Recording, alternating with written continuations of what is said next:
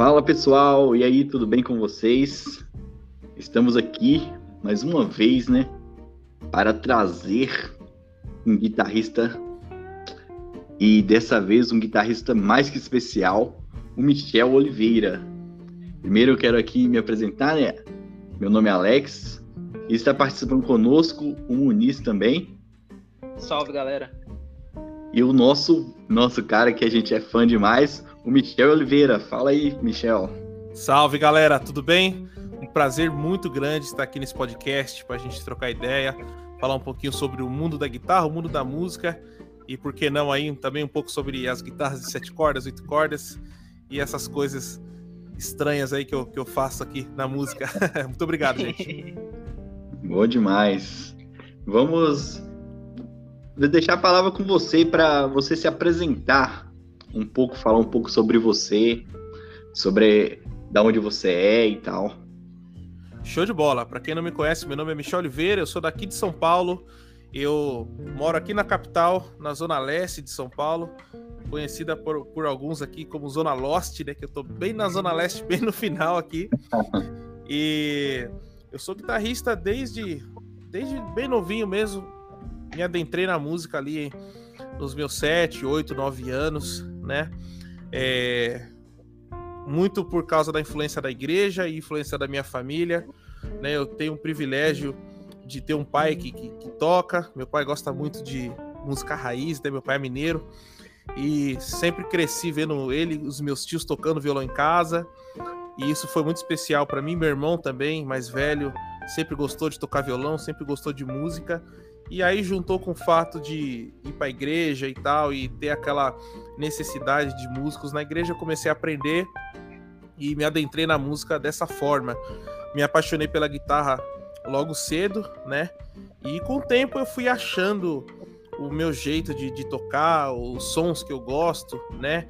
Eu sempre fui um guitarrista um pouco mais apaixonado pela parte rítmica, pela parte de riffs e tal, então o lance do metal me chamou bastante atenção, o lance das afinações baixas, né, esse lance do metal moderno misturando com outras coisas, o progressivo e tal. E eu fui me, me, fazendo musicalmente dessa forma, né? Sempre fui autodidata, não 100% autodidata, né? Porque todo, todo cara que se fala autodidata teve ajuda, teve amigos que geralmente sabem mais que ele e dividem o conhecimento. Eu tive o privilégio de caminhar com muita gente boa do meu lado, sabe? Que compartilhou muito conhecimento para que eu chegasse até aqui. E aí estamos aqui. Eu tenho meu projeto solo, Michel Oliveira, também toco no Judas o Outro, ao lado dos meus brothers Walter Lopes e o Wallace Ribeiro. Também toco na banda Seven Alter, um projeto que eu fundei junto com o grande mestre da guitarra também, o Sidney Carvalho.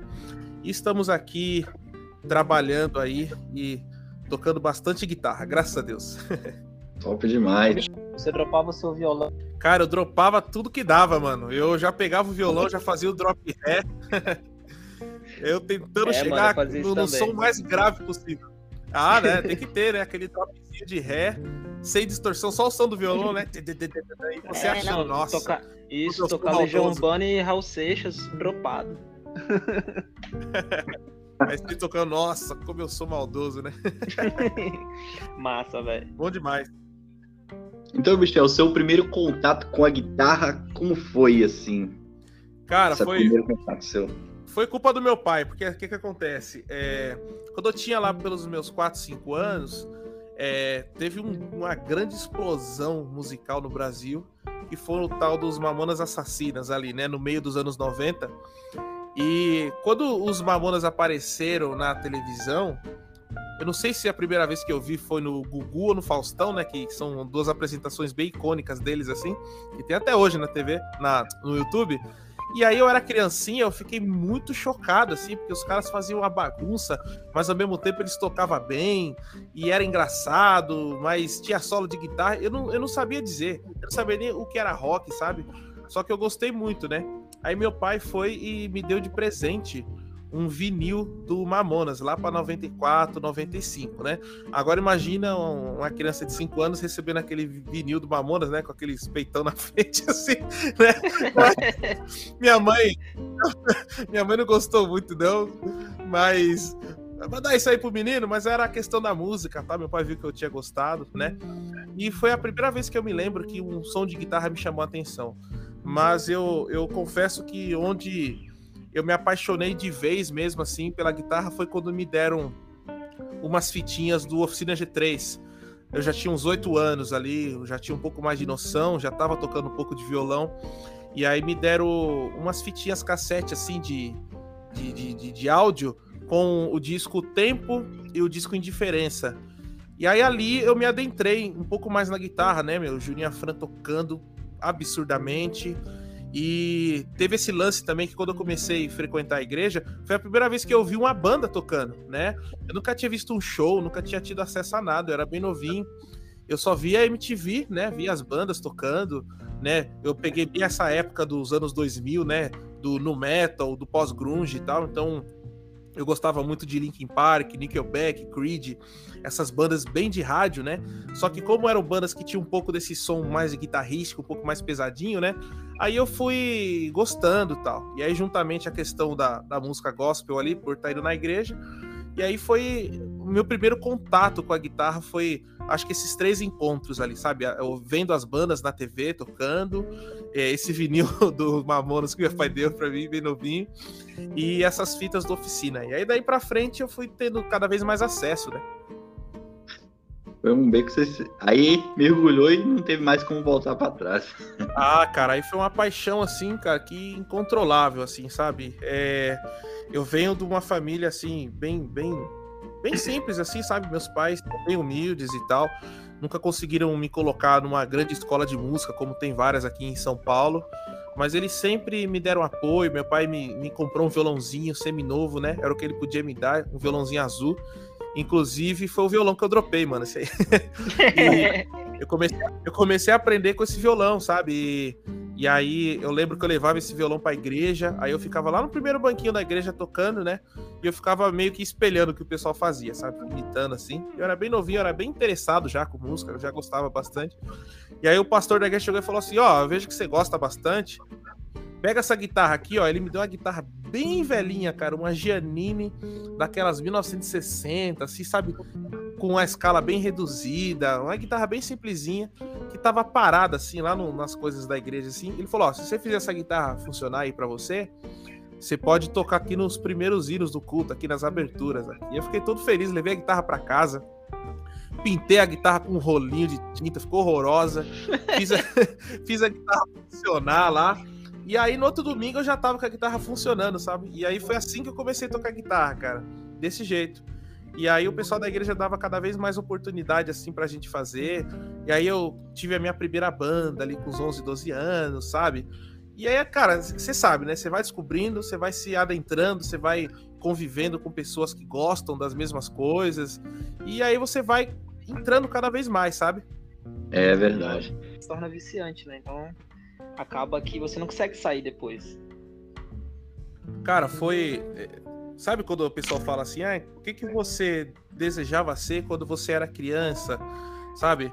E foi ali que eu falei, meu, eu quero ser músico, eu quero ser um guitarrista e eu quero tocar em alta performance, que nem essas pessoas que eu tô vendo tocar, que nem o, o Juninho, que nem o Bento Rinoto, que nem o Slash quando aparecia lá na MTV com aquele solo ali na frente da igreja ali, sabe? Essas coisas.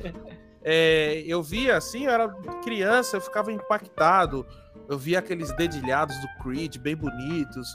Eu via o clipe de Aerials do System of Down que começava com aquele dedilhadão em drop dó. Aí eu tentava fazer no violão e meu violão não tinha aquele dó, né? Porque a guitarra tava dois tons abaixo, mas eu não sabia nem o que era tom, né, cara?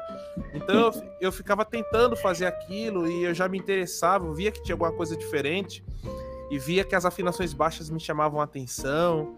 E, cara, é, essa fase é, não tem nada que se compara depois, assim. É a fase mais apaixonante, é a fase mais legal que você está descobrindo tudo, que você ouve uma banda pela primeira vez, que você ouve um bom timbre de guitarra pela primeira vez, e aquilo transforma a sua vida. Você fala, meu, é isso que eu quero ser.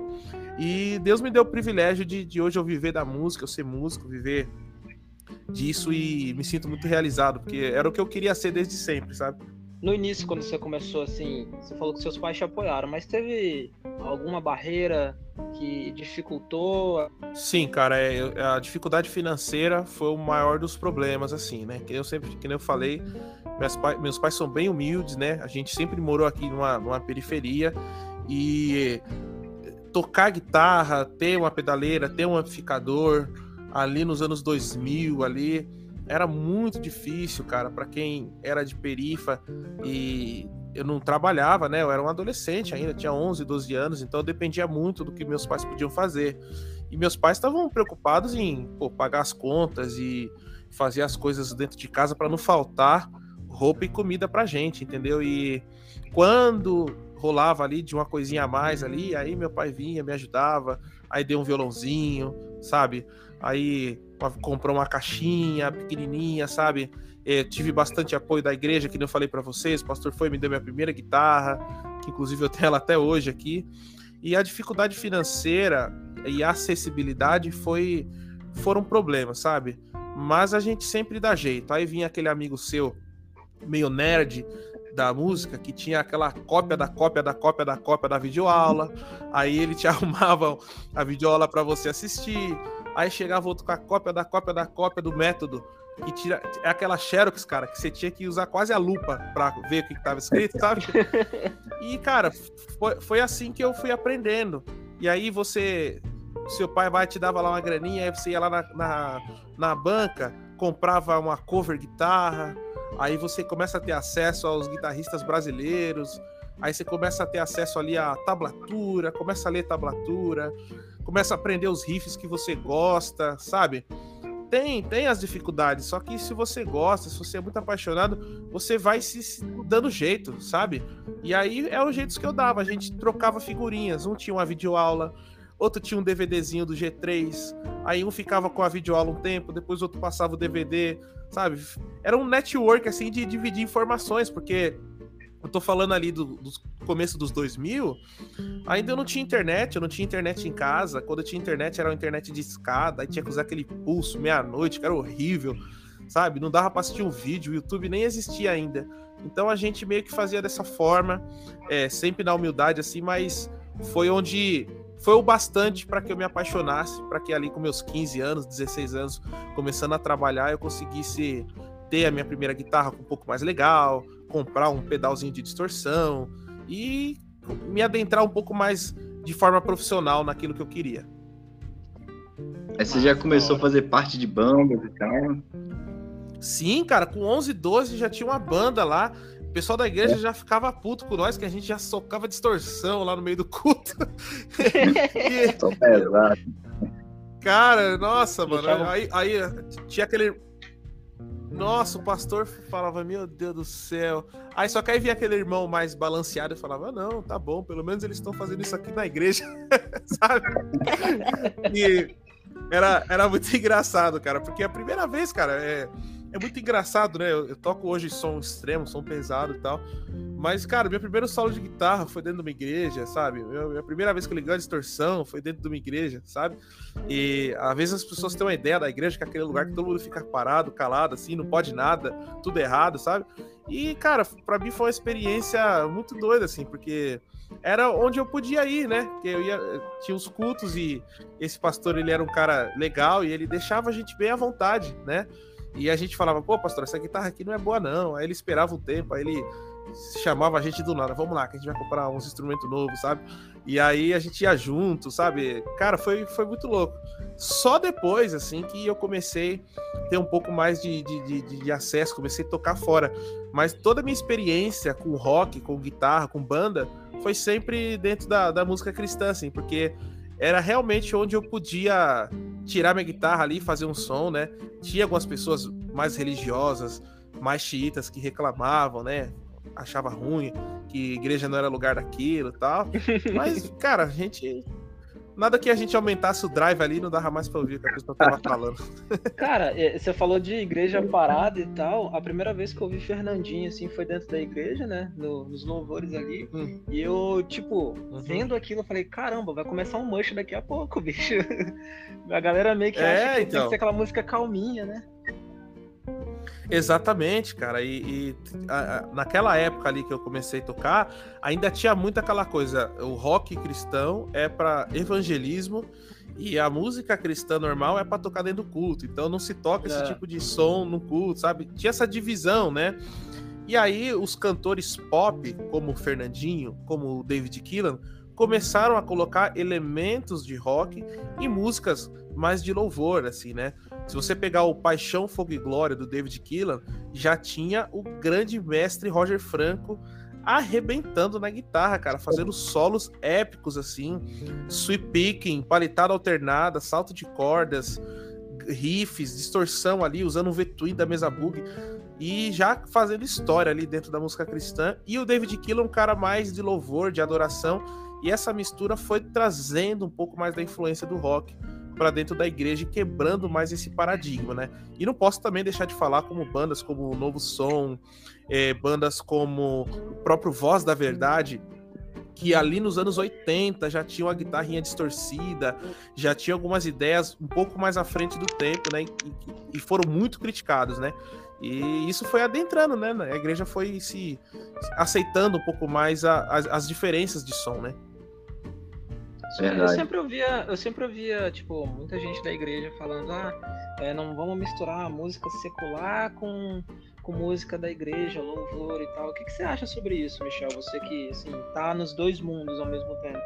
Então, cara, na verdade, algumas pessoas falam isso e, e cometem um grande equívoco, né? Que as pessoas falam assim, é, não se pode misturar a música secular com a música sacra, com a música da igreja, né? E o cara usa essa palavra de música sacra como se música sacra fosse a música que fala de Deus, a música cristã, né? Uhum. Só que a, a, a música sacra, é, na história da música, era a música que a igreja católica patrocinava, era a música que a Igreja Católica estava envolvida. Então, os compositores ali da música barroca, de música sacra, eram compositores católicos. Então, o que eu quero dizer, se existisse, por exemplo, um, um músico reformado ou luterano naquela época e fizesse música falando de Deus, ele é, era dado como músico profano, cara, porque ele não era do meio católico. Então, qualquer música que não pertencia à raiz do catolicismo, e eu não estou fazendo uma crítica ao catolicismo de forma nenhuma. Eu tenho vários amigos uhum. católicos, só estou contando um trecho da história porque as pessoas confundem, entendeu? E a música sacra nada mais é do que a música que a Igreja Católica estava envolvida, né? Porque eles tinham um grande é, patrocínio ali com grandes músicos é, barrocos, né? E quem não pertencia a essa linhagem católica, eles falavam que era música profana, entendeu? Então a gente foi levando isso, levando isso, levando isso, e hoje é assim: música sacra é música de Deus, e música profana é qualquer música que não fale de Deus. E é um equívoco muito grande, a gente tem que levar em conta a história, tem que levar em conta todos os contextos, né? E eu hoje em dia, a forma que eu enxergo, cara, é, para mim existe a música boa e a música ruim, né? E aí eu uhum. tenho o discernimento de escolher, entendeu? Ah, Michel, mas aí não sei o que, não sei o que, eu já cara, não, não quero mencionar aqui, mas eu já escutei músicas cristãs que são muito mais terríveis do que qualquer música aí feitas por pessoas que às vezes nem são cristãos, entendeu? Que a mensagem Sim. fala sobre coisas que nem, nem são bíblicas, assim, sabe? São músicas focadas na própria pessoa, no próprio eu, entendeu? Como se a pessoa determinasse tudo na vida dela. E aí eu prefiro viver de uma forma que eu tenho discernimento de escolher aquilo que é bom e aquilo que é ruim, sabe? Para mim. E não é muito diferente de assistir um filme, por exemplo, né? Uma vez é, eu gosto muito de filme de ficção, filme de terror, né? Quando acaba o uhum. filme, quando acaba o filme, você volta para sua vida normal, entendeu? Então, é, a música para mim não é muito diferente disso, né? Vou dar um exemplo de uma banda que eu sou muito fã, que não é cristã. É uma banda chamada Nile, né? O Nile é uma banda de ah, death nossa, metal. Nile, Nile é massa. É, eu então. Gosto. E eu sou muito fã do Nile. E o Nile, para mim, cara, é que nem você assistir um filme egípcio, sabe? Porque os caras contam as histórias do antigo Egito, assim, tem umas referências é, das mitologias. cara. cara, eu acho maravilhoso, sabe? E, cara eu não consigo associar isso a, ai meu Deus, que, que satanás que isso quer. cara, eu acho isso com a riqueza, sabe? Muito louco. Os caras criaram um mundo ali em torno disso, sabe? O próprio Dream Theater também tem letras, cara, sobre o existencialismo humano, letras sobre indagações da vida, cara, sobre filosofias de, de pensamento muito legais, sabe? E os caras não se dizem uma banda cristã, por mais que um ou dois ali são cristãs da, da, do viés católico. Então, assim, eu não gosto de pegar e qualquer pessoa que não tem a mesma fé que eu e de, transformar como se fossem pessoas menores do que eu, sabe? Fazem coisas que não, não são dignas, entendeu? Então, acho que todo mundo tem algo para dizer. Realmente tem músicas que eu prefiro não ouvir, algumas apologias que eu não gosto, entendeu? Algumas coisas é, que são muito ofensivas, algumas coisas que pregam coisas que fazem mal para a pessoa, para o corpo, o uso de drogas, essas coisas. É uma pira que eu não gosto, mas não porque eu sou cristão, mas é porque é uma coisa que eu acho que faz mal para qualquer pessoa. Então eu evito, entendeu? É, seja o estilo que for. Mas eu acho que o lance é assim: existe a música a boa e a música ruim, e aí a gente busca ali o discernimento ali e escolhe aquilo que é bom e aquilo que é ruim. Assim, eu tento fugir de coisas que ferem os princípios da fé que eu tenho, sabe? Pode ser um filme também, pode ser qualquer coisa, entendeu? E é, é simples, sabe? Eu não, não acho que existe um mundo à parte, né? As pessoas hoje que são muito religiosas se colocam dentro do mundo delas ali e não, não, não, não, vivem com outras pessoas e tal, né? Pega aquele versículo de não andeis na roda dos escarnecedores. Aí o cara entende que ele não tem que andar com ninguém que não não pense diferente dele, entendeu? Sendo que o contexto ali é que assim, tudo bem, você pode andar com várias pessoas de vários tipos, mas você tem as suas convicções de fé e tem as suas convicções onde você for, entendeu? Acabou. Porque, cara, você tem que trabalhar, você tem que viver, você tem que pegar um ônibus, você tem que pegar o um metrô, entendeu? Como que a gente faz, né? Se a gente não poder respeitar as diferenças. E na música não pode ser diferente. Verdade. Eu tenho esse mesmo Top demais, de pensamento hein? seu. Uma aula aqui. Eu tenho esse mesmo viés de pensamento. É, Estamos é, tendo uma aula aqui, né? Concordo. Sei que muita gente pode discordar, eu respeito. Uhum. Tem, tem gente que, que vive de formas diferentes, sabe? E eu nunca Sim. quero confrontar a forma que cada um vive, sabe? Só que é, é algo para se pensar, sabe, mano? Assim, é, eu vejo que o músico é, cristão, ele é muito ele é muito rechaçado porque ele precisa pagar suas contas e às vezes ele vai tocar em, um, em uma festa de 15 anos, vai tocar em um casamento, vai tocar em uma bandinha cover, sabe? E super o pessoal esculacha, sabe? Chama de traidor do movimento, que não, não, não, ouviu, não deu, não ouviu a voz de Deus e não sei o que, sabe? E aí o cara é engenheiro e não, eu não vejo ele construindo sua igreja, sabe? Saca? E, Saquei. E, e, aí. É, entendeu? E aí eu, as pessoas precisam se colocar, às vezes, na condição do outro e ver que o músico, ele é um profissional como qualquer outro, entendeu? Como pedreiro que vai construir casa, prédio, igreja, não igreja, templo, qualquer coisa, entendeu? Desde que ele seja remunerado da forma correta, como segurança, que ele vai ser segurança de um pastor às vezes, de um político às vezes, é, de uma pessoa, de um outro credo religioso que ele às vezes não concorda, porque ele está ali profissionalmente, entendeu? E por que que com música é diferente? Eu tento entender essas coisas, sabe? Eu, às vezes eu tô conversando com algumas pessoas que pensam diferente do que eu tô falando, e eu falo, por que que com todo mundo é de um jeito, mas por que com o músico é diferente? O músico não pode. E aí a gente é, eu tenho dificuldade de entender o que que é diferente, sendo que o cara ele estudou, se formou numa profissão e ele tá exercendo essa profissão. E ele tem o privilégio de exercer essa profissão secularmente e na igreja ele pode servir com a mesma profissão. Assim como o cara que trabalha no, no marketing, ele pode, tudo bem, trabalhar numa empresa de marketing ali, de um supermercado ou de uma empresa de publicidade, e na igreja ele pode fazer os flyers da igreja ali. Mas por que com o músico o povo pega no pé, cara? Eu não sei, cara. eu sofri um pouco na pele com isso daí. Eu toco e tal, e período eu toquei na igreja, só que, tipo, eu não larguei de, de música.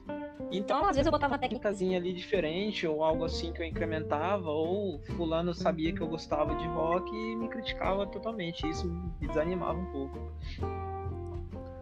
É, então, exatamente. Eu também passei muito por isso, cara. Quando eu comecei a tocar com distorção, comecei a usar, quando eu comecei a dar uma bangueada assim no culto, assim, sabe? Bater a cabeça um pouquinho assim. Aí o pessoal falava que era o Bem de leve, né? É, só um pouquinho, nem cabelo eu tenho, cara. Só uma mexidinha na cabeça. é só balançando o boné um pouco. Aí o pessoal criticava, falava, não, mas isso são costumes mundanos e não sei o quê. Porque o pessoal realmente associa a roupa, a forma de. de, de, de o, exterior, é, para algumas pessoas, é muito importante, cara. E as pessoas te julgam pelo exterior, sabe? Porque o cara tá nem com a camiseta de bando, o cara tá com a camiseta preta. Vixe, esse daí é trevoso, hum, sabe? Tá desviado. É, cara, e, e, são coisas tão pequenas, tão simples, tão coisas assim do cotidiano da pessoa que às vezes a pessoa sem maldade nenhuma, sabe? É, eu já vi gente sendo esculachada porque entrou na igreja de boné, porque entrou na igreja de brinco, porque é, teve um comportamento diferente, uma pessoa um pouco mais solta, deu uns pulos lá, tal, na hora que o hino é mais pegado, tocou o Fernandinho lá, o dançar na chuva, o cara deu umas puladas, sabe, cara? Coisas externas ali, coisas tão simples. E às vezes a gente perde a pessoa, sabe? O cara sai, cria uma mágoa tão grande, uma mágoa tão difícil, cara, de você resolver depois, porque a, a pessoa, ela, ela culpa a igreja às vezes como um todo, porque o cara tá tão magoado que ele também erra, né? Porque ele acaba criando um, um, uma mágoa que às vezes carrega por tanto tempo na vida, ele não quer ir mais para lugar nenhum, para igreja nenhuma. Porque a, a, toda vez que se fala em ir numa, numa cerimônia religiosa, ele vai lembrar o quê? Do esculacho que ele tomou, entendeu? Porque ele chegou de boné e o cara falou: não, se você chega na frente do juiz, você não pode usar boné. Então, na frente do rei dos reis, você também não pode. Ah, cara, pelo amor de Deus. Nossa. Eu ouvi muito isso, cara. Cara. Identifico. Nossa, cara. Essas coisas realmente a gente tem que preocupar, né? Somente as pessoas da igreja se preocupar muito com a com a, cada indivíduo, né, cada pessoa ali, em abraçar e não, né, jogar para fora, né? Poxa, velho, às vezes a família do cara tá destruída, o cara tá passando por um, um, processo absurdo. Às vezes o cara tá pensando em tirar a própria vida dele, cara. E eu quero saber que boneco o cara tá usando, eu quero abraçar o cara, quero que ele venha, quero ajudá-lo, sabe? Quero que ele se sinta melhor, quero fazer alguma coisa que faça com que ele se, entre de um jeito e saia do outro, sabe? que seja um abraço, que seja ele curtir um som ali, fala, pô, eu curto rock and roll, não sabia que na igreja tinha uns rock and roll, pô, tem sim, cara, tem uns rock and roll aqui de vez em quando, e o cara já sai um pouco melhor, sabe? Porque se ele tá de boné, se ele tá de camiseta, se ele entrou de short, pelo amor de Deus, cara, essas coisas são tão pequenas e as pessoas precisam de, de é, se focar em coisas mais profundas, coisas da alma, questões como a depressão, suicídio aí, ó, que tá levando os moleques de 12 anos, 13, 14 anos, cara, tirando a própria vida e, e o povo preocupado com boné e camiseta, sabe? Acho que a gente tem que enxergar um pouco mais o mundo, sair um pouco mais do, do nosso mundo, que é, às vezes é confortável, né, mano? Na igreja tal, banquinho quentinho. Tem tanta gente sofrendo que a gente pode. Só que tem que ver se a gente tá pronto para receber essas pessoas. É, eu penso muito nisso. Então, assim, é, fica um, um pensamento, assim, sabe? Para que a gente é, tenha um olhar um pouco mais profundo, não tão superficial sobre as pessoas. É isso aí. Bom demais. Top demais. Michel, eu eu conheci você pelo. A primeira vez pelo Judas o Outro, né? Ô, oh, legal. Acho que, acho que eu escutei a música Deserto 2.0. Ô, oh, você, você já viu uma pedrada, então. Já tem um tempo, tem. e como foi por você entrar no Judas o Outros? Como que, que foi essa, essa entrada aí nessa banda aí? Legal, cara. Legal que você conheceu através dessa música. Essa música é uma das minhas músicas prediletas do Judas, assim. É... Ela é pesadona, eu gosto. Cara, a entrada no Judas foi o seguinte: eu, é... que nem eu falei para vocês ali, tive essa paixão aí pela música, e quando eu completei meus 15 anos ali, eu entrei no Senai, né? Comecei a estudar a parte de eletricidade, né? Meu pai falou: Meu, você tem que ter uma profissão, eu sei que você gosta de música, mas você precisa se pagar e tal, né? E a gente até teve várias discussões por isso tal, mas eu sempre, sempre soube ali que que era um cuidado deles com a minha vida, eles tinham medo, né, de eu me frustrar e tal. Então eu, eu prestei o Senai, passei, me formei eletricista e trabalhei na, na parte da eletricidade por tempo. Só que aí o, amor pela música começou a pegar e eu tava querendo já é, viver da música. E aí eu procurava empresas, cara, que, que eu poderia mesclar um pouco as duas coisas, né? Você fala, meu, como o cara consegue mesclar é, Senai e música, né? Aí o que, que eu fiz? Eu entrei numa empresa de áudio, que eu trabalhava com caixas acústicas, sabe? Porque eu tinha algum envolvimento com a música, sabe? Aí eu trabalhei numa empresa chamada Soundmaker e eles fizeram uma exposição lá na Expo Music. Não sei se vocês conhecem, que rola aqui em São Paulo. Rolava, Sim. né? Mas. É, e aí eu expus lá, e aí o que, que eu fiz, né, cara? Eu sempre fui ligeirão, sabia que na Expo Music tinha muita exposição e tal.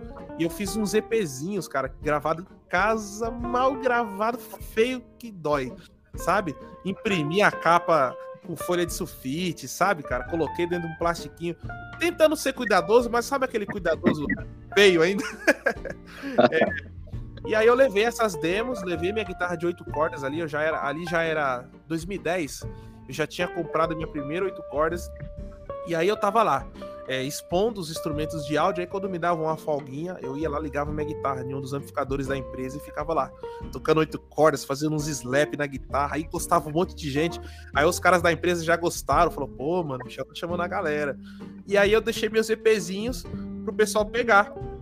E aí um cara pegou esse EP, ouviu, não achou tão legal, porque era pesado demais para ele, e aí ele falou, meu, quem gosta dessas coisas aqui é o Valtão. Ele conhecia o Valtão. E aí ele pegou esse EP deu na mão do Valtão, cara. Aí o Valtão ouviu, pirou. E no outro dia o cara falou: pô, mano, eu peguei seu EP. Eu não sou muito fã dessas ondas que você faz, não. Muito complexo, progressivo tal. Mas eu dei na mão do Valtão, ele pirou, cara. Eles estão precisando de um guitarrista base pro Judas o Outro, a banda dele e tal. Já tinha ouvido falar no Judas o Outro, né? No primeiro disco e tal. E aí é... marquei uma reunião com o Valtão, cara. Mó doideira, mano. Imagina, você tá do nada trabalhando, aí do nada você, você vai encontrar o Valtão, ele vai te buscar no metrô. Tipo, caramba, mano. A banda que eu comecei, a segunda banda que eu vi na minha vida que me fez apaixonar pela guitarra. É, aí eu vou encontrar o cara que um dos culpados por eu ter essa paixão toda pela música, pela, pelo rock, eu vou encontrar o cara e vou tentar, eu, talvez eu vou entrar na banda, sabe? Foi uma coisa muito louca para mim, eu tinha apenas 20 anos, e graças a Deus deu tudo certo. Eu entrei como guitarra base, fiz alguns shows, fiz uns testes. E a nossa relação foi se estreitando cada vez mais. Ele se interessou pela minha forma de compor. Ele estava no momento da vida dele que ele estava afim de trazer coisas novas pro play dele. O Valtão é, não é novidade, ele é um cara mais classicão da batera, com aquela pegada mais rock and roll, direto ao ponto, que, que é maravilhosa.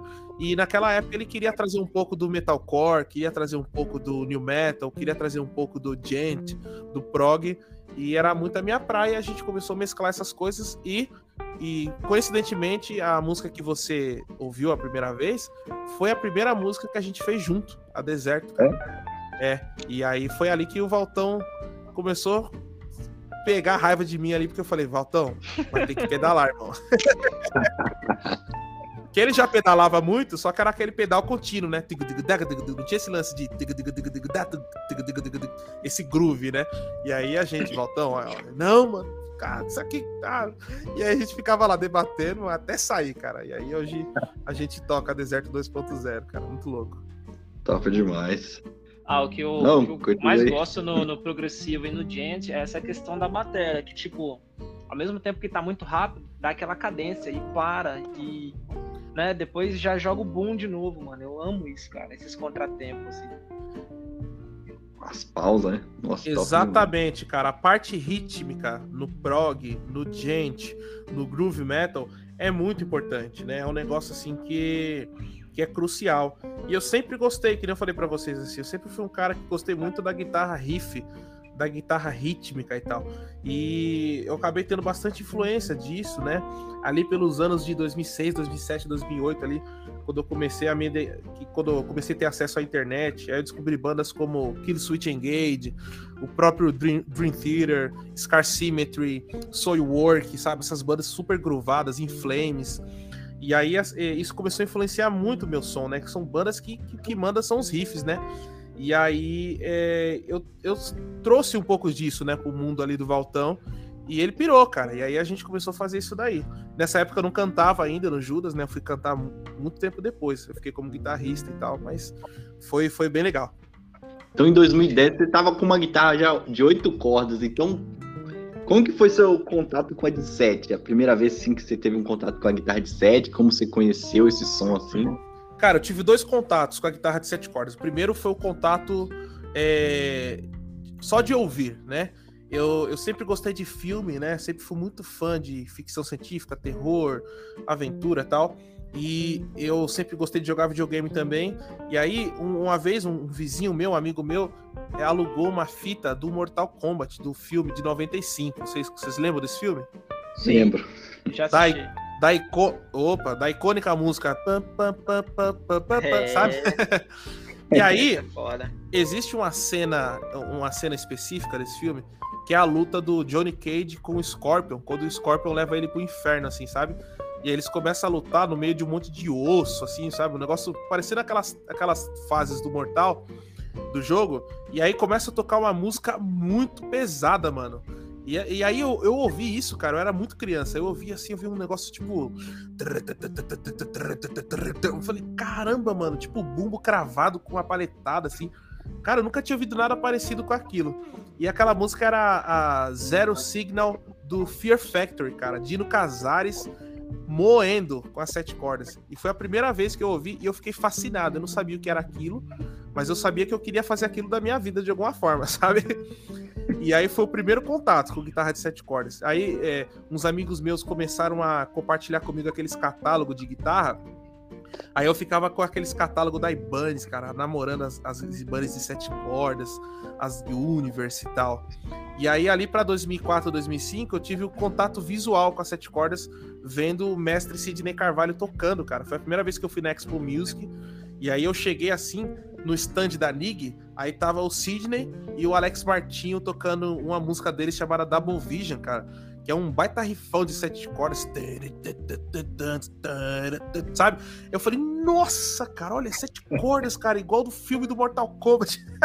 sabe? Que aí eu via no catálogo lá o Dino Casares, aí associei, falei, ah, ele usa uma guitarra com a corda mais, por isso que som é mais pesado. Cara, eu era muito novinho, sabe? Bem novinho de tudo, assim, tentando entender o que estava acontecendo. E aí foi esse contato. Aí foi uma paixão, cara. Aí eu descobri o John Petrucci. Aí eu descobri que o Steve Vai foi o primeiro cara ali no rock que veio com a guitarra de sete cordas, com o Passion Warfare. É... E aí eu fui descobrindo as bandas que usavam sete cordas. Aí quando o YouTube apareceu ali em 2005, 2006, eu colocava guitarra de sete cordas. Aí aparecia o Nevermore, né, com o Jeff Loomis. Nossa, Jeff Apare... Nossa, cara, o Jeff Loomis é, é, chega a ser ofensivo, cara. Assim, é um, é, um, é um soco você ouvir ele tocando, assim. É um absurdo. E aí, cara, imagina, um moleque de 15 anos ver o Jeff Loomis com a Schecter, moendo a Schecter, tocando aqueles riffs, assim. Aí foi um caminho sem volta, cara. Aí em 2008, ali, quando eu tinha 18 anos, eu comprei a minha primeira guitarra de sete cordas, cara, assim, uma guitarra bem simples. Também tenho ela aqui até hoje, uma Ibanez. E aí começou, cara. No ano que eu comprei minha guitarra de sete cordas, foi quando eu fiz minha primeira gravação foi onde começou meu projeto solo, Michel Oliveira, que eu tenho até hoje. Rapaz, aí depois Michel, só foi aumentando a corda. depois foi aumentando para oito, né? Isso aí, cara. Aí dois anos depois, ó, 2008 eu tava, 2010, aí eu já tava com o ouvido podre, mano. Já tava ouvindo Mexuga, já tava ouvindo eh, Divine Harris, já tava ouvindo umas coisas muito, muito pesadas, sabe? Os negócios. Aí o gente já, já tava acontecendo. Cara, eu já tava ouvindo uns negócios muito insanos. Aí eu falei, meu, oito cordas, cara, oito cordas existe, cara. Será que existe oito cordas no Brasil? Não tinha nada. Aí eu pesquisei, cara, na internet, eu vi um anúncio muito nada a ver, eu nem lembro, não era nem Mercado Livre. Um, um luthier, cara, chamado Fábio Lima. Ah, fiz um protótipo de uma guitarra de oito cordas aqui e tô vendendo tal. E queria ver que alguém que tá afim. Meu, baratinho, mano. Só que o cara tava a tipo 400 km da minha casa. Aí eu chamei um brother meu de carro, falei, cara, você vai me levar ali que eu vou comprar uma guitarra de oito cordas. Ele, cara. Aí, aí foi a primeira vez que eu ouvi a pergunta que eu mais ouço na minha vida. Oito cordas? Mas para quê? Ou então, oito cordas, mas e o baixista, né? e aí eu descobri que eu ia ouvir isso por todos os dias da minha vida e é, e é o que se segue até hoje. E aí eu adquiri a minha primeira Eu ouvi essa frase um pouquinho diferente. Ah. Eu ouvi tipo assim, pô cara, mas sete cordas, você tá procurando Eu ouvi isso no Sim, cara, com certeza, com certeza. Eu também ouvi demais, cara. Agora imagina em 2010, aqui você chegar com a guitarra de oito cordas. Eu chegava com a guitarra de oito cordas assim. E, e, o pior, na igreja, já piora tudo. Já tava, já tava tudo errado. Aí o cara ainda chega no culto com a guitarra de oito cordas. Assim. lá. Fala, vai estar tá profanando esse templo. cara, foi assim foi assim, cara. Foi assim que começou esse lance das guitarras de alcance estendido. E assim, eu, eu, cara, é, eu tenho muito, muito orgulho, sabe, de contar essa história aqui para vocês. E eu tenho a minha primeira guitarra que meu pastor me deu. Eu tenho a minha primeira sete cordas que eu comprei. E eu tenho a minha primeira oito cordas, cara. Isso para mim é, cara, é legal demais. Não é uma questão material. É uma questão que eu olho para essas guitarras aqui. Eu tô conversando com vocês aqui, tô de frente para elas, elas ficam todas penduradas aqui. E eu, eu lembro da minha história, sabe, cara? E isso é muito legal, sabe? É uma história assim que sempre na coisa simples, sabe, cara? nunca tive tanta grana assim, mas sempre fui apaixonado, sabe? E aí a gente sempre arrumava um jeito de fazer as coisas dar certo, sabe? Peguei uma guitarra de oito cordas protótipo, cara. O nut da guitarra era de madeira, pra você ter ideia, porque o Fábio não tinha ferramenta para fazer. E ainda assim ele fez um trabalho maravilhoso. O Fábio é um, é um, amigo que eu tenho até hoje. A gente trabalha junto até hoje. Inclusive, ele tá construindo uma nova guitarra para mim, de oito cordas também. Um excelente luthier, sabe? E isso é legal, cara. Isso é, é bem bacana, cara. Óbvio. Então, agora você deixou a gente encucado com essa pergunta aí também. Ô, manda aí. Do baixo. Então, do baixo, como que o baixo fica aí? Com a é... guitarra de oito cordas. É, cara, na verdade, cara, o baixo, né, quando tem uma guitarra de oito cordas, a gente desliga e aí o cara fica tipo músico músico de playback, assim, sabe? De programa de TV, sabe? Não, na verdade, assim, falando, falando sério assim, a guitarra de oito cordas nunca vai anular o baixo. Por quê? Porque uma guitarra de oito cordas ela ainda está sendo ligada em um set de, de guitarra com pedais ali. Então o som, é, a, o som das cordas mais graves e a frequência grave do baixo ainda estão muito distantes, entendeu? Se você pegar uma guitarra de oito cordas, ela tem aquele som tão, tão assim, mas você não tem aquele som aquele som hiper grave do, dos 100 Hz, dos 150 Hz, dos 80 Hz que um baixo pega. Então, assim, quando você tem uma guitarra de 8 cordas, a ideia é, é, que você tenha a tonalidade mais baixa, mas o grave, a frequência de grave ainda está no baixo, ainda está no bumbo. Então, o que, que a gente procura com a guitarra de 8 cordas e 7 cordas? Ter um timbre tight, que tenha aquela afinação baixa, mas um timbre cortante, entendeu? Que foi muito popularizado pelo Gent, né? Aquele som instalado, né? Aquela, aquele som de corda assim, parecendo um birimbau com distorção, tá ligado? E aí, isso daí, somado com um som de baixo que realmente grave, gera essa sonoridade das guitarras mais graves, que ali começou ali no Korn, né, que o Korn pegava a guitarra de sete cordas, afinava um tom abaixo em lá, né, o próprio Dino Casares que eu falei para vocês, o próprio Meshuga, e é assim que a gente usa a guitarra de oito cordas. Ainda é uma guitarra, né? É uma guitarra meio xarope, né? Mas é ainda é guitarra, cara. Não anula o baixo de forma alguma. Top. Ah, isso daí eu não sabia, não. não sabia. Ô, ô, Alex, Alex. Oi. Eu acho que o próximo convidado que vier aqui e falar de gente, sete cordas, metal moderno, progressivo, eu acho que você se converte para sete cordas, cara. É. Porque eu acho que já é o quinto ou sexto guitarrista, Michel, que passa aqui e fala das sete cordas. E o Alex fica, é, eu tenho que adquirir uma, tenho que adquirir. Aí eu comento com ele, cara, o dia que você testa, pelo menos testar uma, seis cordas, você vai querer jogar fora. Você vai bater com ela no chão, vai chutar, vai querer só umas sete cordas. Cara, é um caminho sem volta. E, e pra. Não, você não vai. Não precisa do próximo convidado, não. Eu vou converter ele hoje, quer ver, ó? Amém. É... Ô, glória. Amém. É... Cara, eu não sei se você já fez isso. Pega, pega a sua guitarra de seis cordas, é, vai no luthier, ou então você mesmo, se você tiver um, uma noção de regulagem, pega um cordoamento 012, é, afina ela em si com 012. Depois me cobra, eu tenho um vídeo falando sobre isso, eu mando para você.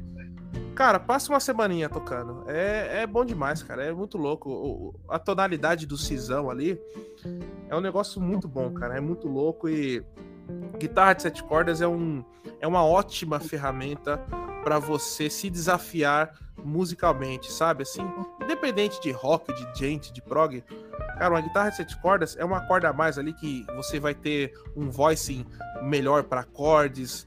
É, se você for fazer um tapping, você vai ter um range maior para fazer um tapping do grave com agudo.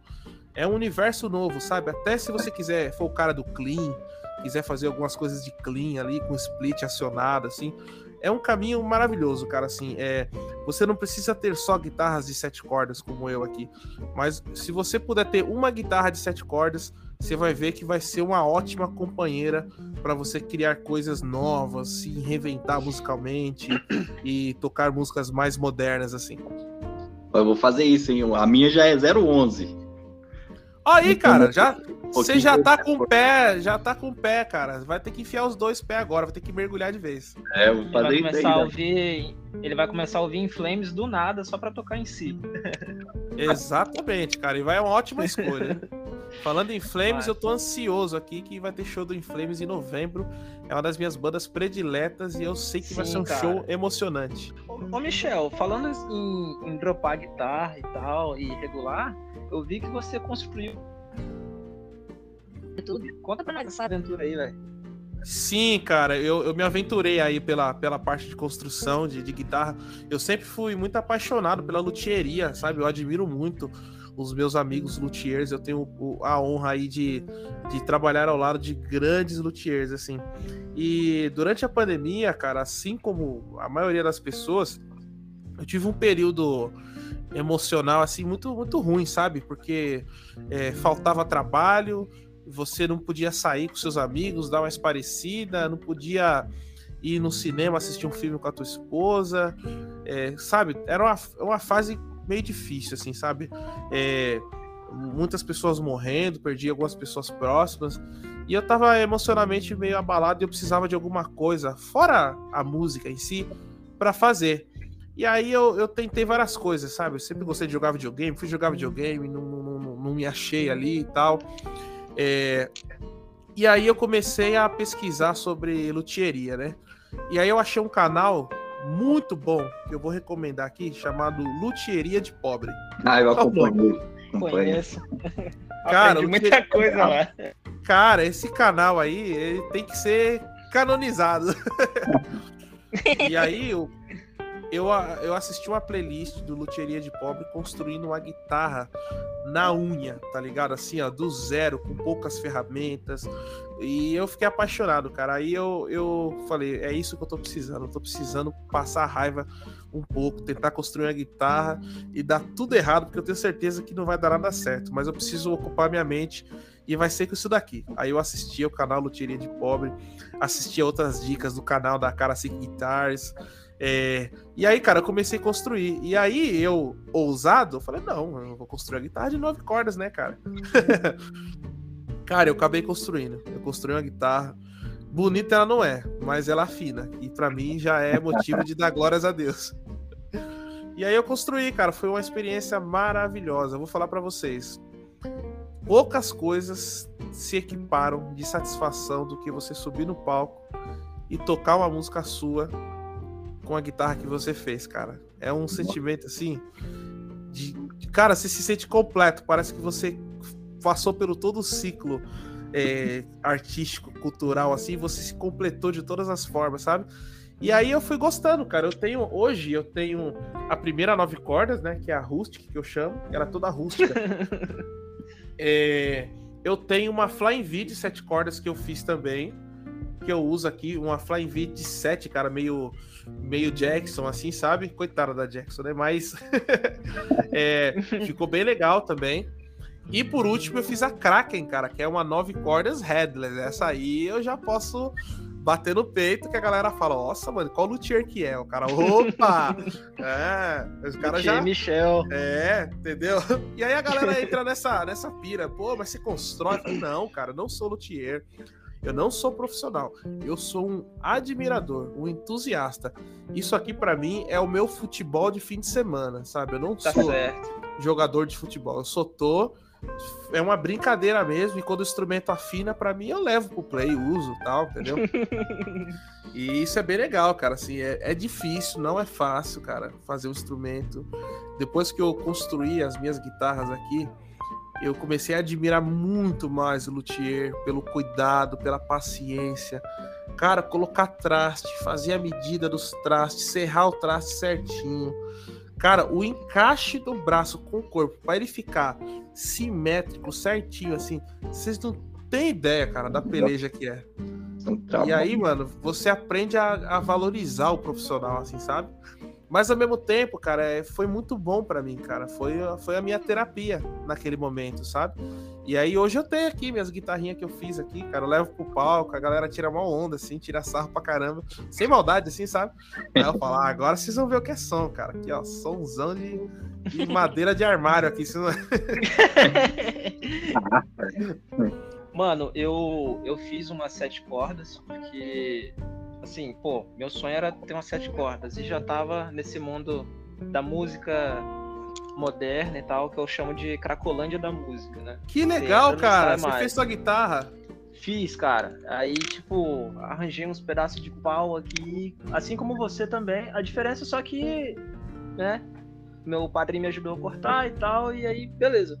Cortei, não, fiz, não tem muita diferença não, cara. Meu pai, meu pai, ele é mestre de obras aposentado. Meu pai uhum. trabalhou na construção civil a vida toda, né? E, cara, meu pai me ajudou muito. Vixe, você não tem ideia. Maquita comendo aqui direto, mano. Meu, meu, pai me auxiliou muito, ele via eu fazendo uns trabalhos. Mano, imagina um músico usando um serrote, um martelo. É horroroso, cara. É feio demais de ver. Mas meu pai ajudava. Meu pai olhava ali, aí. Meu pai, assim, cara, é, a forma dele ajudar é muito engraçada. Ele não fala assim, pô, meu filho, você quer que eu te ajude? Ele via eu fazendo, ele ficava agoniado, que tava mal feito. Ele metia ele... a mão, né? Aí ele metia a mão, peraí, peraí, dá licença aí. Maravilhoso, cara. Deixa que eu faço, deixa que eu faço. É, era isso que eu queria. Pois é, cara. Aí, tipo, eu fiz as minhas sete cordas, né? E aí já era. Acabou que é a minha guitarra favorita. Aí o que que acontece? Hoje eu tô com um plano de, de fazer uma oito cordas e headless, né? Então eu tô vendo várias ideias na internet, no YouTube, alguma coisa assim. Aí, né, por acidente eu caí lá no teu vídeo, já te acompanhava falei, caramba, velho, o que esse cara vai aprontar, mano? Vamos ver. Aí saiu uma nove cordas. Falei, não, não é possível, mano. Esse cara é gênio demais. Além de tocar bem também, né? Ah, e aí, tipo, me deu mais motivação ainda para fazer oito cordas. Saiu do papel? Ainda não, mas estou no desenho, tô fazendo, vendo preço de peças, essas paradas. Isso, cara, parabéns. Vai fundo mesmo. Você vai conseguir fazer tua headless, cara. Você vai ver que dá. Pesquisa, pesquisa as peças fora. É, eu pesquiso muito no AliExpress, tem muita coisa num preço bom. É, o lance é se atentar aos detalhes. O que a gente acha assim que, ah, isso daqui é tranquilo. Não. Se atente aos detalhes que ah, o, o instrumento fica bom por causa dos detalhes. Se você se atentar aos detalhezinhos, você vai construir uma guitarra maravilhosa. E como você já fez uma, você entende o que eu quero dizer. Então é só Sim. Sim. Inclusive, eu tenho um amigo luthier, mano. Ele fala, pô, cara, deixa eu regular essas paradas. Eu falei, mano, eu gosto de meter a mão na máquina. É, exatamente. Mas se eu não regular minha guitarra, eu não sou eu, entendeu? Eu também, cara, eu também. Eu não regulo tão bem quanto os luthiers que são amigos meus fariam, mas eu gosto, cara. Uma das coisas mais satisfatórias para mim é quando eu pego ali um final de expediente, e aí eu pego minhas guitarras aqui, aí eu pego um suco, um salgadinho aqui, e aí eu fico aqui, cara, coloco uma série que eu gosto, pego minhas guitarras, limpo, regulo, resolvo umas coisas ali, sabe? Cara, isso é bom demais, mano. Isso é terapêutico demais, você não tem ideia. É ótimo, é. É libertador, né? Poxa, o máximo que eu fiz foi trocar o traço das minhas guitarras, mas no final eu tive que levar pro luthier. Ah, não, mas aí, aí, é, aí é ódio. Aí não tem, não tem satisfação nenhuma, cara. Trocar traste aí, o bagulho é louco. Foi texta. Né? É um nível que a gente, eu acho que nenhum de nós três aqui tá ainda trocar traste. Você tá doido, cara. A, a, a, ó, em todas as guitarras que eu fiz, onde eu confesso que eu caguei foi nos trastes, cara. Ali eu confesso a minha culpa, porque eu não consegui fazer da forma certa. Não é difícil, tá? Principalmente e... as beiradinhas ali que é o problema. Você é doido. Ô, Michel, me mata uma curiosidade, cara. Tu começou a tocar, a chegar as marcas, falar, e aí, cara, né? Estamos aqui com o captador MG aqui, que eu já vi vídeo seu na MG TV.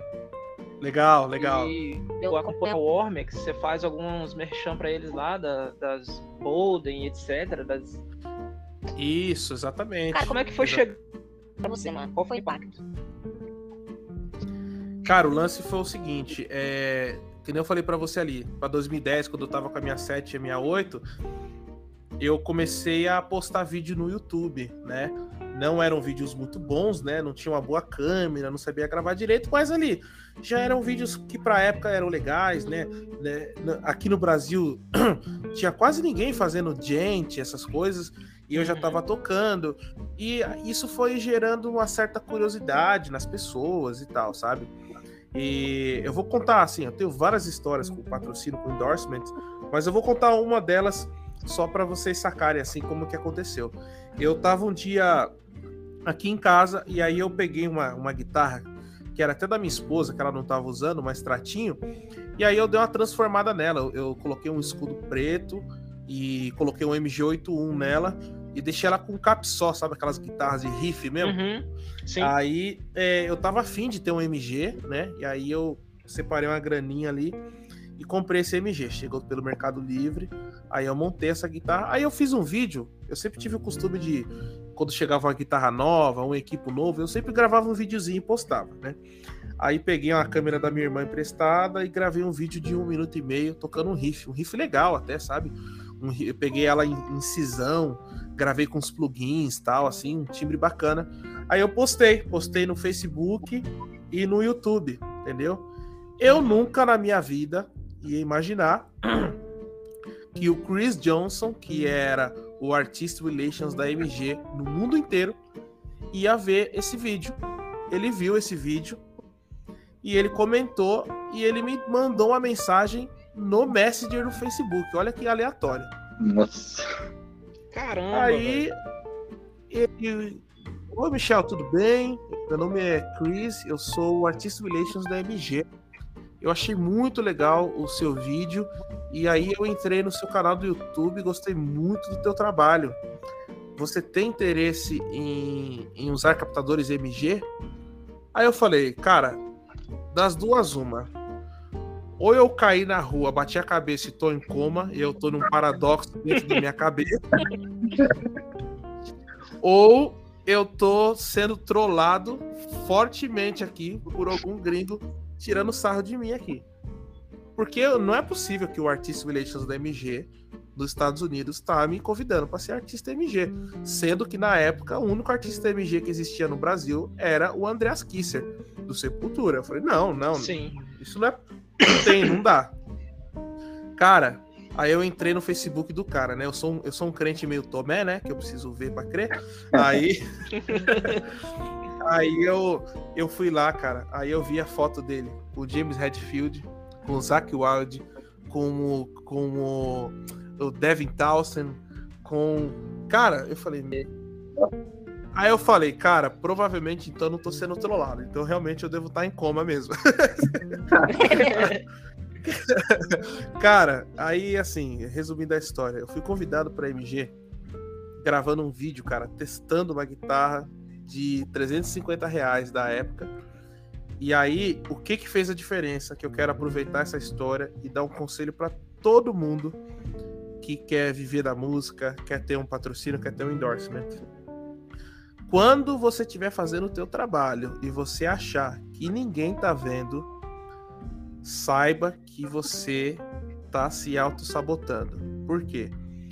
Porque eu fiz aquele vídeo e se ele entrasse no meu canal e não visse as minhas músicas que eu tinha, as demos que eu tinha feito, eu nunca teria sido um artista MG. E muitas vezes que eu fiz essas músicas que ele ouviu, eu me questionava assim: por que, que eu tô fazendo isso, cara? Ninguém me convida para tocar, não tem os views que eu quero ter, é, a mixagem não tá do jeito que eu gostaria que ficasse. E eu post... às vezes eu postava e, e, e depois do post eu, eu, me sentia até triste. Eu falava, cara, eu vou postar isso aqui e isso aqui talvez vai me chatear mais, sabe? E cara, é... mesmo assim eu não deixava de fazer. E aí eu postei. E eu fui convidado, cara, para ser artista, para ser artista MG. E aí ele pegou meu e-mail, me mandou um e-mail formal. E eu ganhei endorse da MG, cara, no ano de 2013. Endorse 100%, direto nos Estados Unidos, sem importadora nenhuma dessa forma, cara, desse jeito. Olha que loucura. Eu contando para vocês, até eu às vezes não acredito, assim, sabe? Eu falo, cara, que história maluca. Porque eu não tinha, cara, um know-how, eu não tinha site, é, não tinha muitos seguidores na época. Já tava ali em 2013, já tava com a caminhada legal, já tinha um trabalho bacaninha, já tinha uns vídeos mais legais, sabe? Já tava na correria, já tava correndo atrás, sabe? Mas assim, não tinha, cara, o necessário para estar tá do lado do Zack Wild, pra estar tá do lado do Rich, do Judas Priest, pra estar tá do lado do Andy James, Tocinho Abassi, sabe?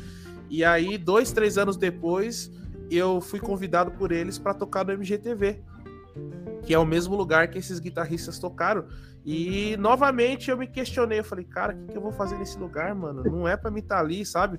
Porque a vida inteira a gente ouve que o que a gente faz não é bom, que não é o bastante, porque o latino nunca consegue as coisas, porque é, aqui é tudo mais caro, porque a gente bater uma guitarra chinesa, a gente dá o mesmo esforço que os caras têm para ter uma guitarra americana e japonesa, a gente cresce, cara, com esse sentimento de diminuição, que aí um cara vai e convida você para ir para Califórnia, para tocar no mesmo lugar que esses caras tocam e você até nega.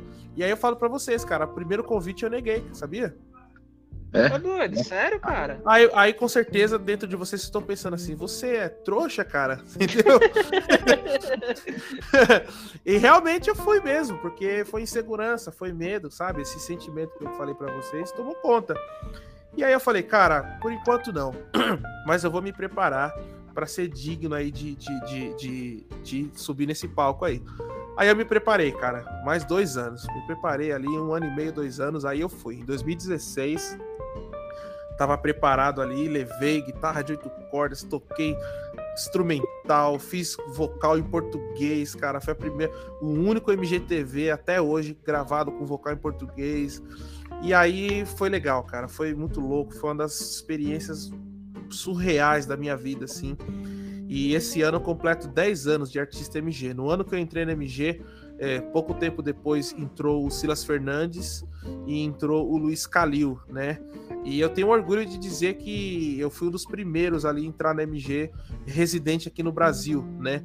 É, o Silas e o Luiz Calil acho que estavam lá nos Estados Unidos ou indo para lá.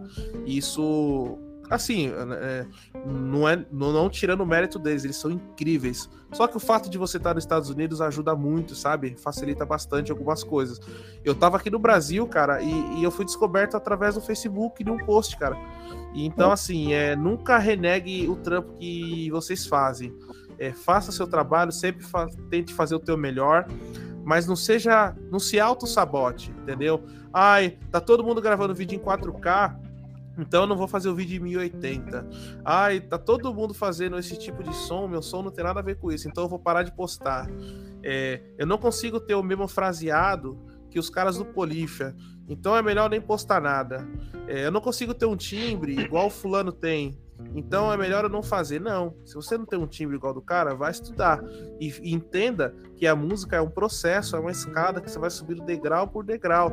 Você vai melhorar o teu timbre, você vai melhorar o teu play, você vai melhorar o teu vídeo, você vai falar melhor nos teus vídeos. E só que você precisa percorrer esse caminho. Ninguém sai de lugar nenhum para ter tudo em um piscar de olhos. É uma caminhada. Tem coisa que você vai fazer que não vai ficar tão boa, tem coisa que você vai esperar nada e vai te entregar tudo, entendeu? Tem dia que você vai fazer um baita trabalho achando que ele vai te dar um retorno absurdo e ele não vai te entregar nada. Assim como um dia você vai gravar um videozinho com um MGzinho lá e, e uma empresa vai te convidar, você não tem controle sobre essas coisas. Então, o que a gente tem que fazer é o quê? Trabalhar, cara. Faz o teu trampo, faça o teu melhor e as coisas vão acontecendo devagarzinho. Pô, essa, Demais. O que, você, o que você disse agora me deu até um incentivo para depois te mandar um vídeo meu, um riff que eu fiz. Por favor, Nossa, cara, me mande. Tá topado. Mande. Nossa. Experiência demais aí, muito, muito conhecimento, hein? Isso. E seus trabalhos hoje, como que tá, tá se desenvolvendo? Você tem tanta coisa ao mesmo tempo, nossa. Cara, é uma correria, é uma correria absurda, mano. Pra você ter ideia. É, eu tava é, gravando aqui, enquanto esperando o horário da nossa gravação. Tava fazendo um novo cover que eu vou lançar essa semana. E aí eu terminei de gravar o áudio agora há pouco. Aí tô aqui trocando ideia com vocês. Depois que eu trocar ideia com vocês, eu vou gravar o vídeo ainda hoje. E essa é a correria, cara. Aí daqui uns 3, 4 dias eu já tenho ensaio, porque vai ter um show aqui em São Paulo do meu projeto solo. E uma semana depois vai ter um show da Savenalter na Conecta, que é uma feira daqui de São Paulo. E já tem Judas o Outro para rolar. E, cara, estamos assim, desse jeito. Uma correria absurda. Também tem o meu estúdio aqui que eu pego trabalhos de produção musical para fazer, de arranjo, mixagem, masterização, é a forma que eu me sustento, né? Além do, do, do, lance da vida artística aqui, o que mais me paga aqui é o meu estúdio, né? Então eu sempre tô, tô na correria aqui gravando. E é isso, cara. A gente vai vivendo dia após dia. É, eu já tive envolvido com muito mais projetos, né? Hoje, em atividade, eu tenho o meu projeto solo, o Judas o Outro e a Seven Alter, né? E aí eu divido o meu tempo é, com essas três bandas e os afazeres aqui do estúdio, né? Então a gente vai seguindo dessa forma aí. Top. Cara, aproveitar e, e, até te agradecer por você ter feito o Baião de 8, tá? Top. Ô, oh, que legal, que legal. Confessar isso. Ô, oh, que legal. E eu vou te confessar outra coisa. Eu fiz essa música em 2012, eu não era nem artista MG nem nada, e eu fiz essa música e eu não gostei. E aí, toda vez que eu, que eu colocava ela em algum disco, eu me auto-sabotava e eu não colocava ela, porque eu achava que eu não tinha feito da forma certa, e as uhum. pessoas que entendem a música nordestina iam, não iam se sentir elogiadas e iam achar que era uma coisa muito supérflua. E essa música ficou 10 anos guardada, até que eu tomei vergonha na minha cara, e aí postei essa música, e eu lancei, eu falei, cara, eu vou lançar essa música, eu dei uma reformulada nela, e aí eu lancei ela, cara. E aí eu vi um, um feedback igual o seu, cara, para mim é uma alegria enorme, cara, porque é uma música que eu não botava fé, e tá sendo uma música que a galera tá ouvindo bastante, eu tenho recebido muito feedback, cara. E muito obrigado, cara. De coração mesmo, é bem importante ter esse tipo de feedback. É justamente. Nóis, e outra curiosidade também, por que baião de 8? Tem a ver com oito cordas? É, baião de 8 tem a ver com a, a comida baião de 2. Sim. E eu coloquei de 8 porque é uma música feita com guitarra de 8 cordas. Então eu tentei fazer uma referência à cultura nordestina, né? E, e também a guitarra de 8 cordas. E aí eu coloquei baião de 8. E por, e, e, por causa, e por causa do estilo baião também, que, que eu dou uma flertada. Então, é baião, porque eu misturo baião com metal. Baião de 8, porque é uma referência ao prato baião de 2, só que eu troquei o 2 pelo 8 porque eu toco de 8 cordas. Top demais. Seus projetos, você tem projetos para lançar assim, alguma música é, recente agora? Olha, eu tenho algumas coisas aqui que já estão indo pro forno, né? Mas eu vou aproveitar esse momento e vou falar dos dois trabalhos que eu tô lançando atualmente, que é o Code 7 Continuum, que o nosso brother aí tá ouvindo aí, que inclusive a Baião de 8 abre esse disco, que é um disco todo instrumental, né, com influências de metal moderno, e o disco Solos, que é um disco todo cantado, né? No início seria um álbum duplo, né? Só que as músicas não se conectavam tão bem e eu dividi em dois discos. Então, quem quiser ouvir os meus dois trabalhos aí que eu tô lançando esse ano, pode acessar aí o Spotify, as plataformas digitais da, da, da sua preferência, e você pode ouvir esses dois últimos trabalhos lá, assim como todos os discos que eu tenho aí. Eu tenho músicas de 2008 até aqui, todas lá no Spotify. Você pode conhecer o meu trabalho. Se você se identifica com som instrumental, fique à vontade. Se você se identifica com som cantado, também tem lá um pouco de tudo para você conhecer lá do meu trabalho. A todos os gostos. É isso aí, é isso aí. Fora essa, essa ideia do YouTube lá de, de fazer esses covers de músicas, é, tipo, músicas famosas, né? Do gospel, em versão metal, nossa. Exatamente, essa cara. É muito boa, cara. Eu falei, cara, isso começou. Tá exatamente o que eu queria. Cara, isso começou como uma brincadeira, assim, sabe? É, eu, eu, eu, cresci dentro do meio cristão, então eu, eu conheço muito é, essa cultura musical cristã, conheço muito o pentecostal, conheço muito o congregacional, conheço muito os corais, as bandas pop, as bandas de rock, as bandas de adoração. Eu toquei, toco tudo isso daí até hoje. E aí eu falei, cara, eu vou pegar um som lá do. Vou pegar o Voz da Verdade, vou pegar todas essas referências aí que eu tenho com oito cordas. E eu vou soltar uma versão na internet e vou ver qual é que é. Eu até comentei isso com algumas pessoas próximas, viu? Alguns, alguns músicos. E algumas pessoas até não botaram fé, falaram, não, cara, tal, o ideal é tem que fazer uma versão mais atualizada, mas não pode fazer tão pesado, porque as pessoas não vão receber bem. E, cara, só posso dizer que hoje lá no meu canal, cara, o, o, o Medley do Voz da Verdade é o meu vídeo mais acessado, mano. Nossa. Dá até Nossa, uma... a galera gosta, cara. Cara, a galera se identificou, cara, de uma forma tão bonita, mano. Vocês não têm ideia dos comentários que eu recebo, cara, os testemunhos que eu recebo. Cara, coisa que chega me emociona, assim, sabe? Que o cara que fala assim, pô, mano, eu tava brigado com a minha mãe porque ela é religiosa, assim, um pouco, um pouco mais, é, como é que eu posso dizer, é um pouco mais é mais conservadora no lado assim musical e ela não gosta que eu ouço rock, a gente sempre briga, tal, e a gente não estava tão próximo, tá? Um adolescente me falando isso, né? Aí ele gosta de som pesado, gosta de Slipknot, essas bandas que, que o pessoal mais jovem começa a ouvir o rock descobre, né? Aí ele se deparou com o meu vídeo, cara, tocando Cassiane versão metal, cara, né? Já começa a contar. Aquela, aquela, aquela doideira. Cara, esse vídeo repercutiu muito. E, cara, ele começou a ouvir essa música lá ele, ele, ele, ouviu muito pelo lado metal, e a mãe dele ouviu, cara, e ela falou: Nossa, filho, essa música é da Cassiane, né? Esse menino aí tá tocando de uma forma meio diferente, né? Não veio ao caso, não, né? Mas que legal que você tá ouvindo isso. Ele, pô, mãe, que legal que você gostou. Então, isso aqui é o estilo de música que eu ouço.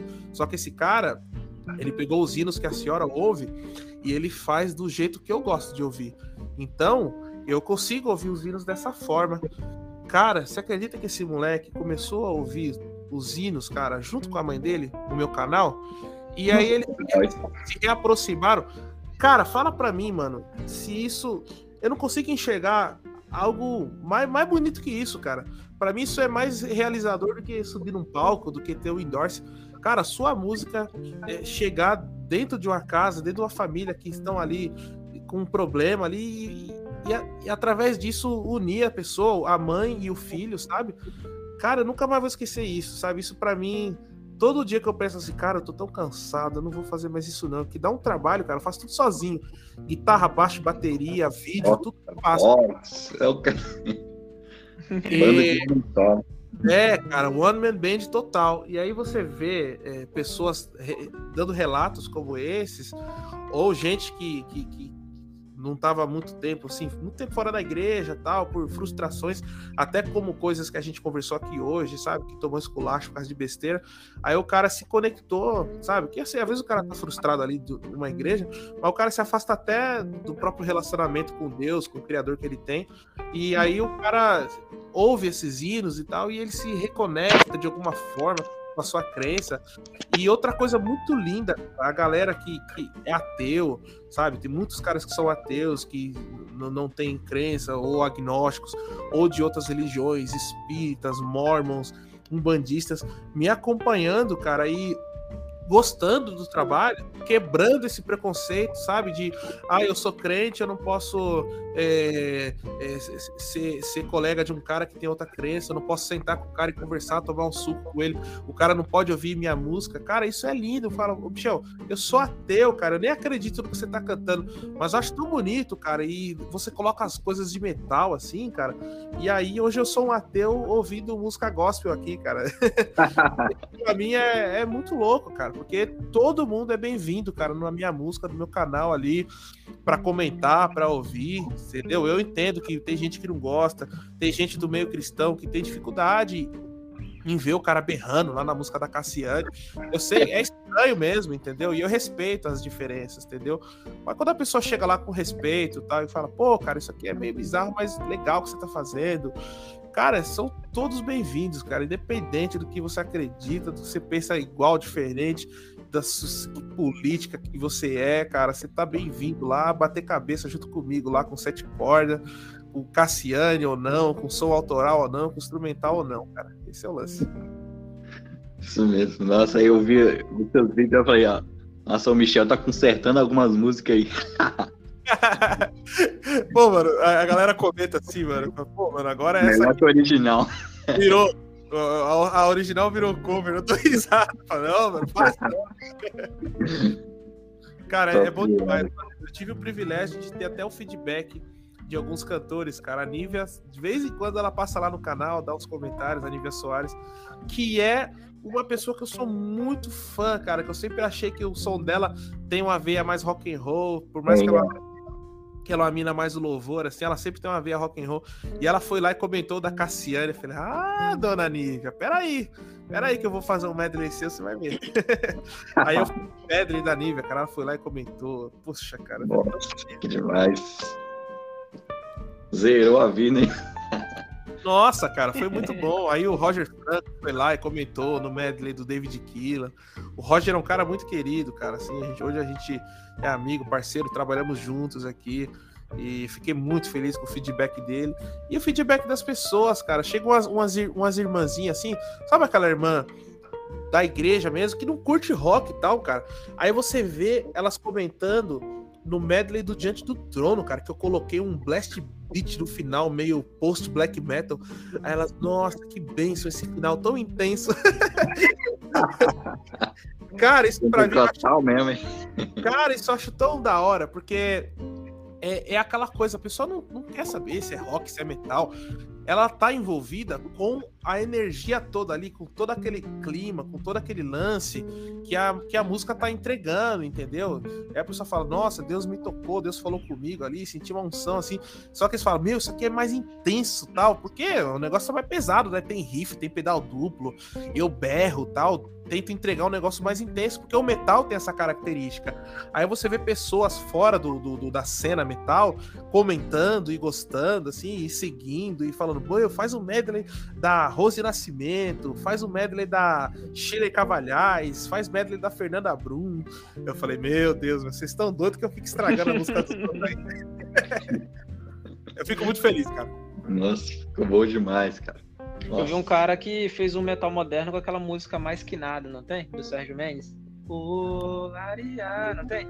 Aí, tipo, sim, assim, sim. Aí não sei se você já assistiu, cara.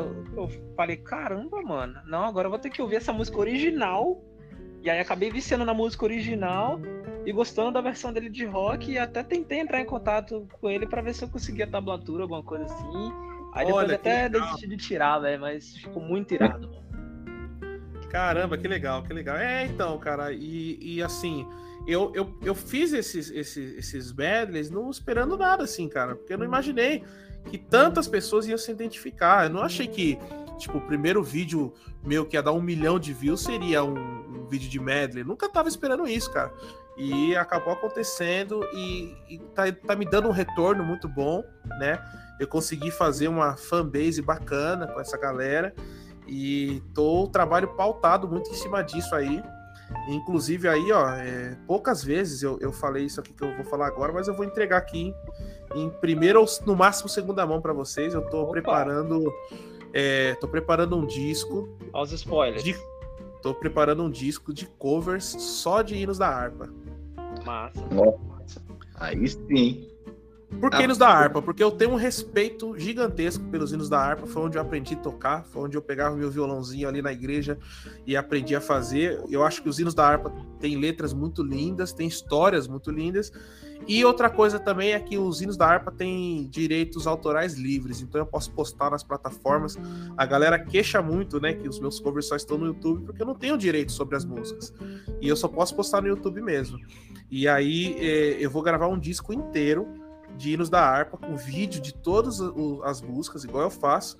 E vai ter a participação de um grande músico aí, muito respeitado, que eu não posso falar ainda, mas Nossa. fica a deixa aí para vocês. Já tô Opa. ansioso, cara. Orgulho receber isso aqui em primeira mão, hein? É, cara, total, mano. Vocês procuraram nos podcasts que eu participei aí, eu não falei disso ainda não, tô falando agora. Top. então vou, vamos caminhar pro final já, né? Que já, já tem uma hora que a gente tá falando aqui e o assunto tá bom demais, tá doido. Não, demorou. Quero já deixar, é, pedir você para deixar uma, uma mensagem para quem tá começando na música, é, como procurar um professor, ou, ou o que buscar, o que estudar, ou mensagem motivacional que, que ajude a pessoa aí. E deixa, deixa livre para você dar um recado aí. Legal, show de bola. É, o que eu posso deixar para a galera é, de conselho é que assim seja seja apaixonado pelo que você faz, se tratando de música aqui, mas isso encaixa em tudo a ponto de que a sua vida não faça sentido sem você fazer aquilo, sabe? É, eu nunca cheguei num momento assim de eu falei, meu, eu tenho que me forçar aqui para pegar minha guitarra para tocar, sabe? Claro, tem vezes que você tem que tirar um repertório muito difícil, você fala, nossa, que preguiça, quero dar um rolê. Mas não, assim, o que eu quero dizer é que assim, se apaixone pelo que você faz. Se você é um guitarrista, entre no mundo da guitarra de todas as formas que você puder, sabe? Acompanhe os músicos que você gosta, estuda, cara, estuda, passa, sabe aquela frase que você toda vez que você vai tocar, ela é difícil, você pula ela e vai tocar só as coisas que você sabe? Para de tocar o que você sabe e vai pegar aquela frase que você acha difícil. Porque quando você tocar aquele negócio, você vai falar: Meu Deus, eu não sabia que eu tinha essa capacidade de fazer isso. Aquele exercíciozinho que tem aqueles, aqueles conjuntinhos de cinco exercícios. Você pega os quatro fácil, aí o quinto você pula, vai para. Pra... Não pula, cara. Pega esse exercício e fica ali. Vai irritar no começo, você vai ter que repetir devagarzinho, duas, três, dez, vinte, trinta, cem vezes. Mas quando você evoluir de verdade, você vai falar, cara, que satisfação. A satisfação do músico que progride como, como performance, como técnica, como harmonia, como improvisação. Cara, é um sentimento tão bom que você vai começar a viciar nesse sentimento. Então você vai buscar sempre coisas além, sempre coisas difíceis, coisas complexas. E difícil, eu não quero dizer que é música difícil, técnica, mas assim, coisas que para você são desafio. Às vezes o teu desafio, hoje, que tá ouvindo aqui esse podcast, é tocar a tua primeira música. E aí você tá tocando só o dó e o ré, e você tem medo, porque a primeira música que você quer aprender tem cinco acordes, mas você só sabe dois. Então, se desafie, cara. Comece, não precisa tocar os cinco acordes de uma vez. Toca o terceiro. Aí você toca um, dois, três, depois vai pro quarto, vai pro quinto. Ou você que tá aí aprendendo a improvisar com a pentatônica e você tá só subindo e descendo a pentatônica no desenho só, entendeu? Aí eu te convido, vai lá e assista aos guitarristas de blues, cara, pegando poucos desenhos de pentatônica e fazendo músicas incríveis, entendeu? Se inspire, vai buscar lá aprender a fazer um bend legal, entendeu? Foca nos fundamentos da música. Não pula aquela aula de intervalos, entendeu? Dó, Dó sustenido, Ré, Ré sustenido, primeiro grau, segundo grau, o que é uma terça, o que é uma nona, o que é uma sétima, o que é uma sétima menor. Saiba isso de cor e salteado, porque se você domina esses fundamentos da música, tudo que você vai tocar depois, seja um modo grego, seja uma improvisação, seja uma escala dondim, se você tem os fundamentos dos intervalos, da formação dos acordes e das escalas, tudo vai ser mais fácil para você. Então, quando chegar nesse momento que você acha que a música vai ficar meio chata, é o momento que você vai passar por isso e você vai superar todas essas, essas questões e você vai se tornar um músico que você vai se orgulhar, independente da questão ou da fase que você está beleza? É isso que eu passo de, de, de conselho para vocês. Talvez é, quem está ouvindo aqui estaria esperando um, um, um, conselho, não, siga firme, não desista, não. O conselho que eu dou é o seguinte: quando chegar na fase que você acha que o negócio tá difícil, tá te dando preguiça, é aí que você tem que focar, porque são esses detalhes que vão fazer você sair da zona de conforto e você vai se apaixonar pela superação musical. Aí você vai estudar aquele arpejo que começa na corda misona e vai até a misinha que você nunca imaginou tocar na tua vida. Aí você fala: caramba, o Michel falou isso daí. Eu tô fazendo um arpejinho aqui só de duas notinhas, só com três, e eu vou eu não vou conseguir fazer o de seis, mas eu vou pôr mais uma cordinha aqui. Aí você vai ficar uma semana, duas, três, quatro, cinco, um mês, seis meses tocando e você vai pular mais uma cordinha. E você vai chegar no dia e você falar: caramba, eu tô fazendo arpejo com tapping, cara, olha que loucura. Porque quando chegou na fase que eu achei, cara, isso aqui tá tão difícil, tão insuportável, já toquei 30 vezes e não acerto. Eu não parei, eu continuei. E assim eu fui me superando, superando, superando. É assim que eu tento levar a minha musicalidade eu sempre fui autodidata e eu não me orgulho disso. Então, eu deixo mais um conselho aqui. Se você pode pagar um tutor, se você pode ter um professor, ter um mestre, tenha, entendeu? Eu fui autodidata porque eu não tive outra escolha. Eu fui poder ter um professor muito tarde. Eu já tinha meus CDs gravados e tal. Mas se eu pudesse ter um tutor, um mestre, uma pessoa para eu me inspirar, para poder tirar minhas dúvidas, muitas coisas eu poderia ter aprendido mais rápido. Então, é isso daí. E eu também já quero aproveitar o espaço para agradecer, agradecer a vocês dois por esse momento. Foi maravilhoso poder voltar um pouquinho na minha história, conversar um pouco com vocês, dividir esses conhecimentos, trocar essa ideia sobre guitarra. Beleza? Muito obrigado. Que Deus abençoe aqui o trabalho de vocês, o projeto de vocês, que sempre dê muito certo. E desejo tudo de bom aí para todo mundo que está acompanhando. Quem quiser acompanhar meu trabalho aí, Michel Oliveira nas plataformas digitais. E vamos que vamos. Top, Michel. Agradeço demais, Michel, por você ter atendido esse convite aí. Nossa, fiquei muito feliz mesmo. E muito feliz ainda. Nossa, eu imaginei que ia ser bom, mas não imaginei que ia ser tanto. O papo foi bom demais. Muito, muito, obrigado. Bom, muita coisa a aprender. Depois tem que reescutar várias vezes, pra... porque tem muita coisa aqui que, que é de muito proveito, até para a gente mesmo que está aqui escutando, né? Todo convidado que passa aqui, cara, eu sempre eu explico isso, assim, porque tornou, tipo, o nosso ritual, né? Uhum. É, o uhum. nosso primeiro convidado do nosso primeiro, da primeira temporada lá, cara, que deu início a tudo isso daqui foi o Guilherme Durão. Não sei se você o conhece. Não, não, não me recordo agora. Talvez pois... eu conheça, mas o nome não me lembro. É, então, quando ele participou, assim, foi um, uma troca de ideia muito massa. Aí eu soltei no final, assim, que ele deveria deixar uma música de. Tipo, uma música pra gente ouvir no outro dia. Porque geralmente a gente tá indo pro trabalho e tal, tá com. tá ouvindo. E aí eu falei com ele, cara, deixa uma música. E aí acabou que quem ouviu me deu um feedback e falou, pô, gostei de indicações de música no final. E aí eu trouxe para outros episódios. Então todos os outros participantes deixaram a música de indicação para outro dia. E não vai ser diferente com você. Então eu pedi para você deixar uma música para a gente estar tá ouvindo amanhã ou até mesmo agora, em qualquer momento, depois mesmo desse podcast aqui. Deixa a sua sugestão para gente. Certo, eu vou. Eu posso recomendar um disco no lugar de uma música? Claro, fica à vontade.